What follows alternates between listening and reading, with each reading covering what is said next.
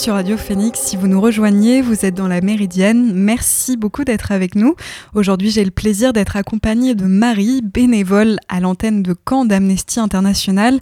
Peut-être que vous la connaissez déjà car elle intervenait dans l'émission les années précédentes, mais c'est la première fois cette saison. Elle nous proposera des chroniques sur les droits humains. Salut Marie. Salut Chloé. Alors de quoi tu vas nous parler aujourd'hui? Alors aujourd'hui, comme tu l'as annoncé tout à l'heure, je vais vous parler de Léonard Pelletier, qui est un Amérindien emprisonné depuis bientôt 47 ans aux États-Unis euh, à l'issue d'un procès inéquitable. C'est le plus ancien prisonnier politique du pays.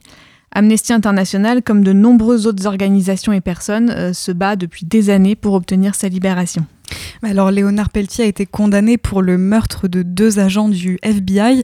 Pour comprendre la suite, est-ce que tu peux nous faire la présentation de Léonard Pelletier et nous donner le contexte? Oui, alors Léonard Pelletier, c'est un Amérindien issu de la tribu des Lakota. Il est né en 1944 aux États-Unis et il est élevé dans une réserve du Dakota du Nord dans le respect de la tradition amérindienne. Quand il a 9 ans, il est enlevé à sa famille par le Bureau des Affaires indiennes, le BIA, et il est envoyé dans un pensionnat réservé aux enfants amérindiens loin de chez lui. En fait, comme des milliers d'autres enfants, il est victime du système d'acculturation qui a été mis en place aux États-Unis entre 1860 et 1968. Selon l'un de ses promoteurs, le colonel Richard Henry Pratt, le but de ce système d'acculturation, c'était, je cite, de tuer l'Indien et de sauver l'homme. Donc, à son arrivée dans le pensionnat, Léonard, on lui coupe les cheveux, on lui enlève ses vêtements, on l'inonde tout nu de DDT, un insecticide, et comme à chaque enfant, on lui interdit de parler une autre langue que l'anglais ou de pratiquer une autre religion que le christianisme, auquel cas les enfants sont battus. Donc ils subissent toute forme de violence. En plus de ça, dans les années 50, le, gouvernement fédéral a décidé de supprimer toute assistance aux tribus pour les forcer à s'assimiler dans la société euro-américaine. Et euh, le gouvernement a décidé de supprimer la souveraineté des Amérindiens sur leurs terres.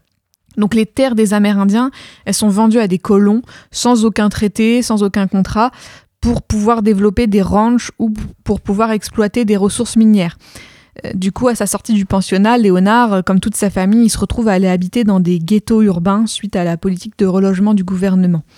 Les communautés euh, amérindiennes sont appauvries, elles connaissent le chômage, l'alcoolisme, la misère.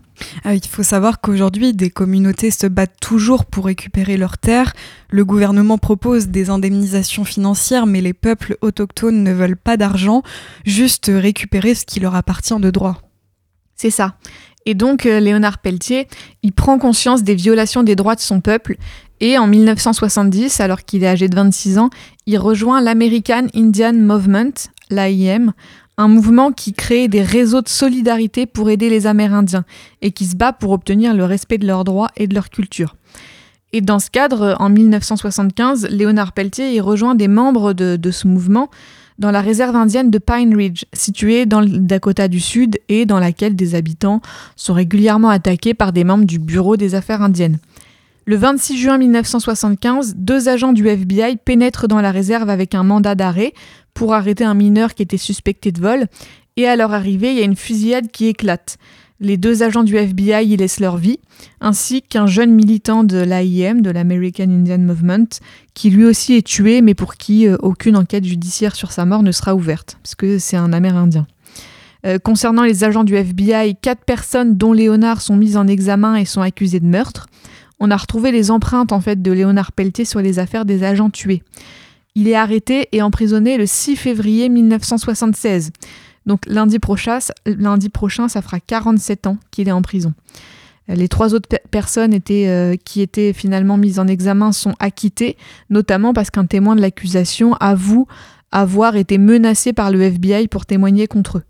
Par contre, Léonard Pelletier, lui, il reçoit une double condamnation à l'emprisonnement à vie pour meurtre le 1er juin 1977.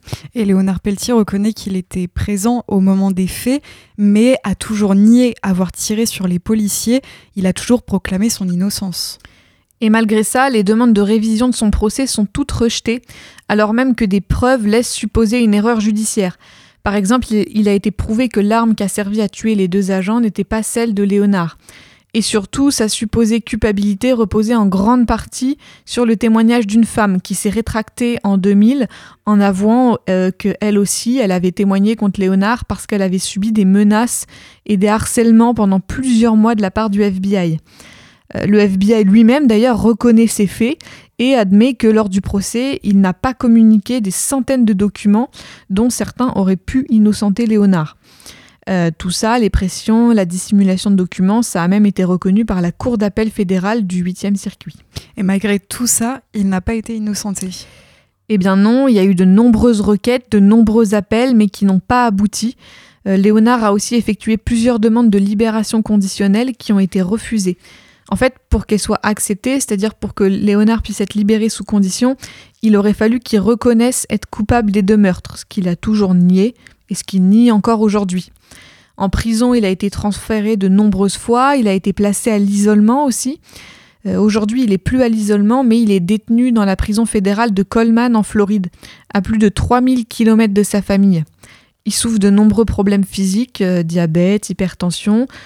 Il peut plus marcher, il se déplace en fauteuil roulant et il a même été testé positif au Covid l'année dernière. Léonard Pelletier a reçu de nombreux soutiens, comme par exemple Nelson Mandela, le Dalai Lama et d'autres prix Nobel de la paix qui ont réclamé sa libération. Alors en revanche, Barack Obama, lui-même prix Nobel de la paix, a refusé d'accorder sa grâce présidentielle à Léonard Pelletier. Aujourd'hui et depuis de nombreuses années, Amnesty International, entre autres, se mobilise pour que Léonard soit libéré.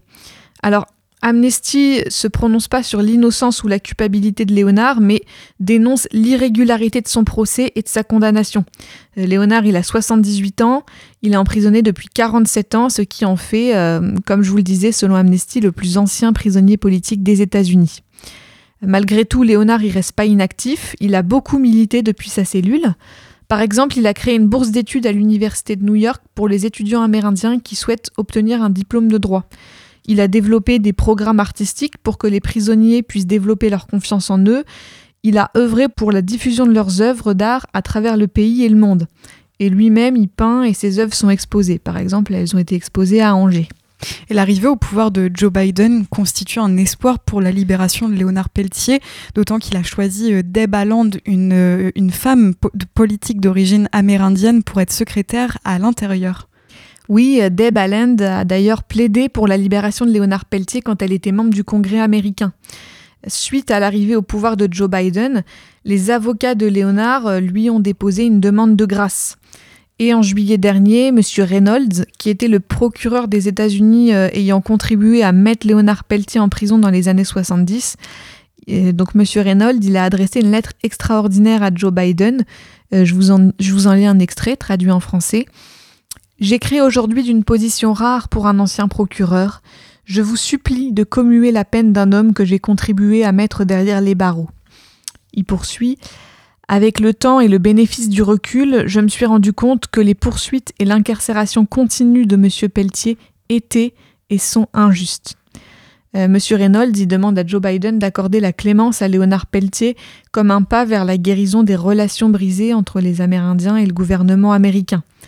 Et ajoutons à tout ça qu'en septembre dernier, le comité du Parti démocrate américain, c'est-à-dire l'organisme qui est chargé de diriger le Parti démocrate au niveau national, donc ce comité a adopté à l'unanimité une résolution pour exhorter Joe Biden à libérer Léonard Pelletier. Et malgré tout ça, Joe Biden n'a toujours pas accordé la grâce présidentielle à Léonard Pelletier, mais nous aussi, en tant qu'individus, on peut soutenir sa cause. Oui, deux actions de mobilisation sont toujours proposées aujourd'hui par Amnesty International. Donc l'envoi d'un courrier à Joe Biden pour soutenir la demande de grâce de Léonard et en attendant l'envoi de courrier au Bureau fédéral des prisons pour demander le transfert de Léonard dans une prison plus proche de sa famille. Mais c'est aussi tout simplement possible d'envoyer un courrier de soutien directement à Léonard Pelletier lui-même. Euh, il en est toujours reconnaissant. Et je, terminerai, et je terminerai ma chronique par ces mots de Léonard.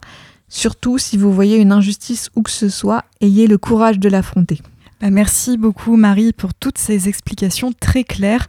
On aura euh, l'occasion de te retrouver et de retrouver aussi d'autres bénévoles d'Amnesty tout au long de cette saison.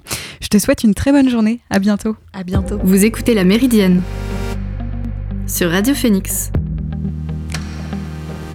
Vous restez avec nous, on revient sur les initiatives et bonnes nouvelles des derniers jours, mais avant cela, on écoute le titre Ovule de Bjork et Shy Girl. A tout de suite.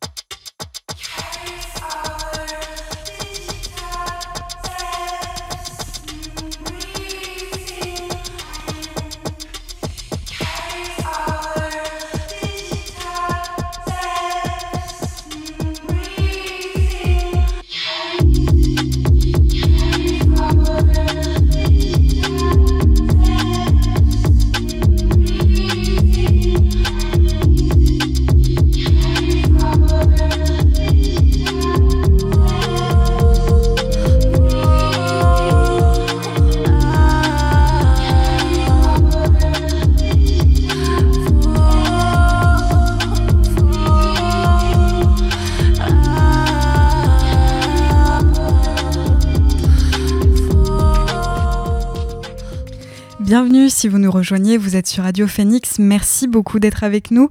À l'instant, vous venez d'écouter le titre Ovule de Bjork et Shy Girl. On passe à l'actualité positive des derniers jours.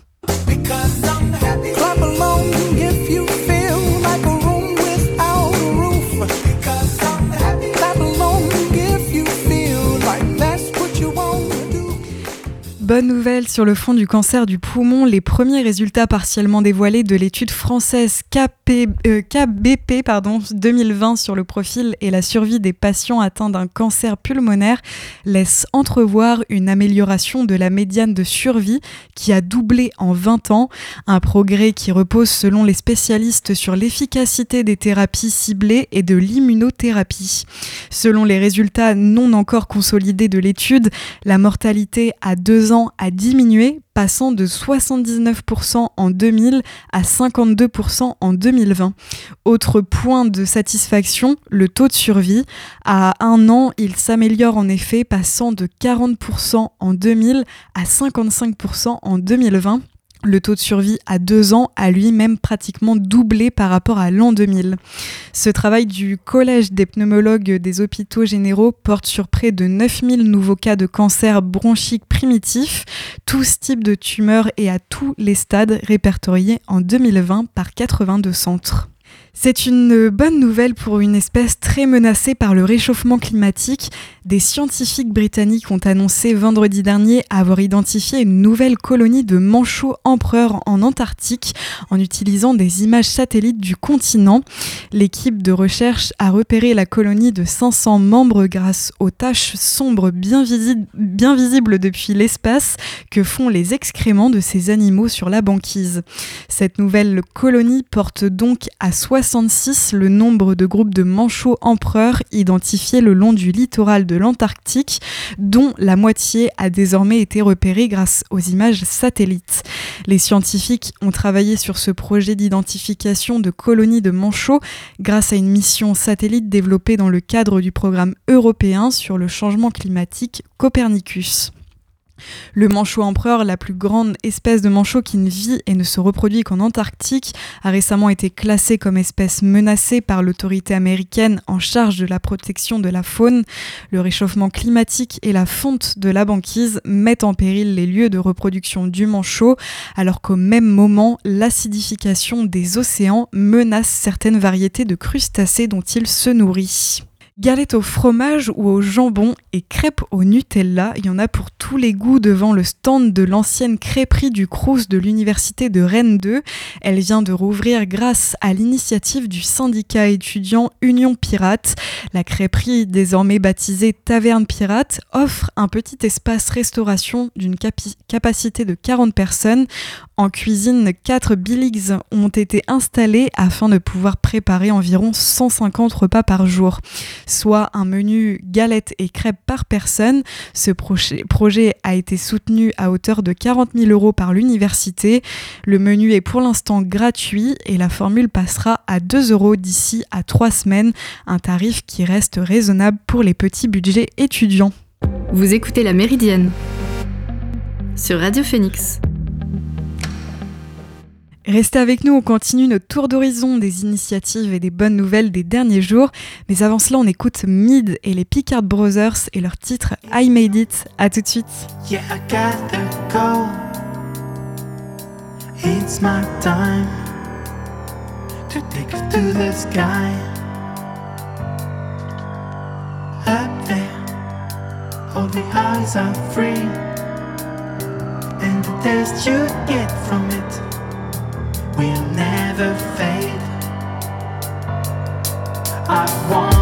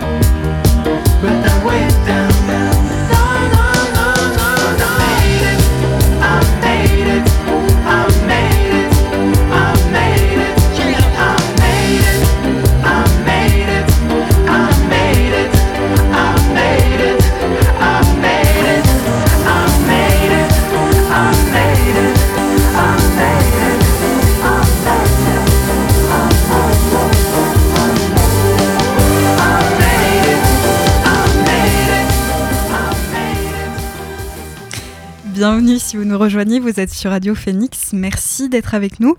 À l'instant, vous venez d'écouter I Made It de Mid en featuring avec les Picard Brothers. Et pour terminer cette émission, on, revient sur trois autres bonnes nouvelles des derniers jours. Et cette année, le traité de l'Élysée fête ses 60 ans. Le 22 janvier 1963, la République fédérale d'Allemagne et la République française signaient un traité pour sceller l'amitié franco-allemande au sein du palais de l'Élysée.